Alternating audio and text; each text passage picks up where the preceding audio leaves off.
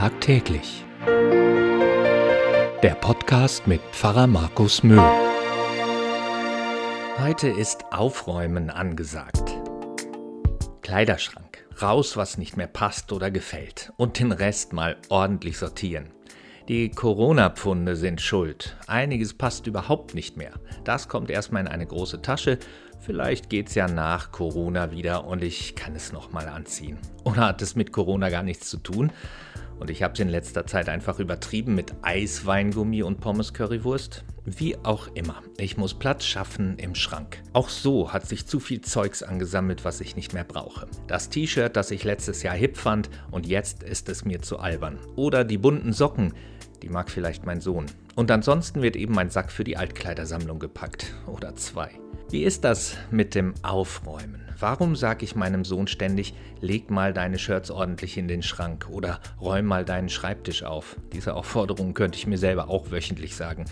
Und warum sagen wir Kindern überhaupt, räum mal dein Zimmer auf?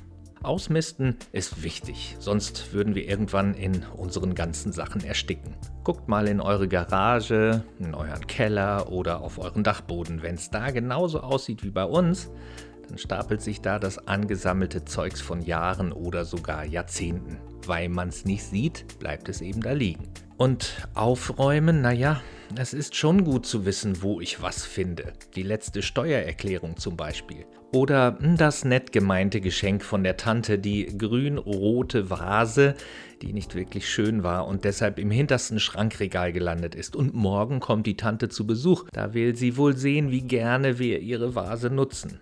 So ähnlich wie im Kleiderschrank, auf dem Dachboden oder im Kinderzimmer sieht es meistens auch in uns aus. Wir schleppen so viel Krams mit uns, der uns zur Last wird und eigentlich mal ausgeräumt werden müsste. Der alte Streit mit der Cousine zum Beispiel, vor Jahren hat das angefangen, kein Kontakt mehr seitdem.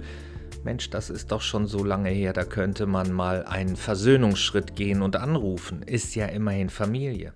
Oder das längst fällige Gespräch mit der Ehefrau, weil es in letzter Zeit nicht stimmt in der Partnerschaft. Da fehlt was, da fühlen sich beide nicht wohl, aber das Gespräch wird immer aufgeschoben. Vielleicht auch aus Angst vor den Konsequenzen. Ja, das kann auch passieren, dass ein inneres Aufräumen möglicherweise zu schwierigen Folgeschritten führt, zu Entscheidungen, deren Tragweite enorm ist. Wenn du willst, kannst du bei diesem Frühjahrsputz für die Seele Hilfe bekommen.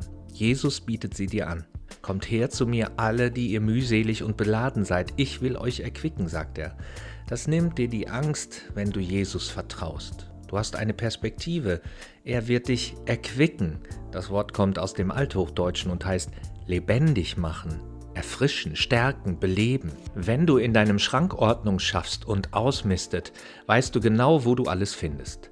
Machst du das mit dir selbst, mit deinem Inneren, findest du dich wieder neu zurecht weißt, wo du stehst und für was du stehst, kannst vergeben und verzeihen und beides anbieten, kommst wieder besser klar mit dir selbst und anderen und kriegst einen guten Durchblick. Ja, dafür muss man manchmal einen großen Schritt machen.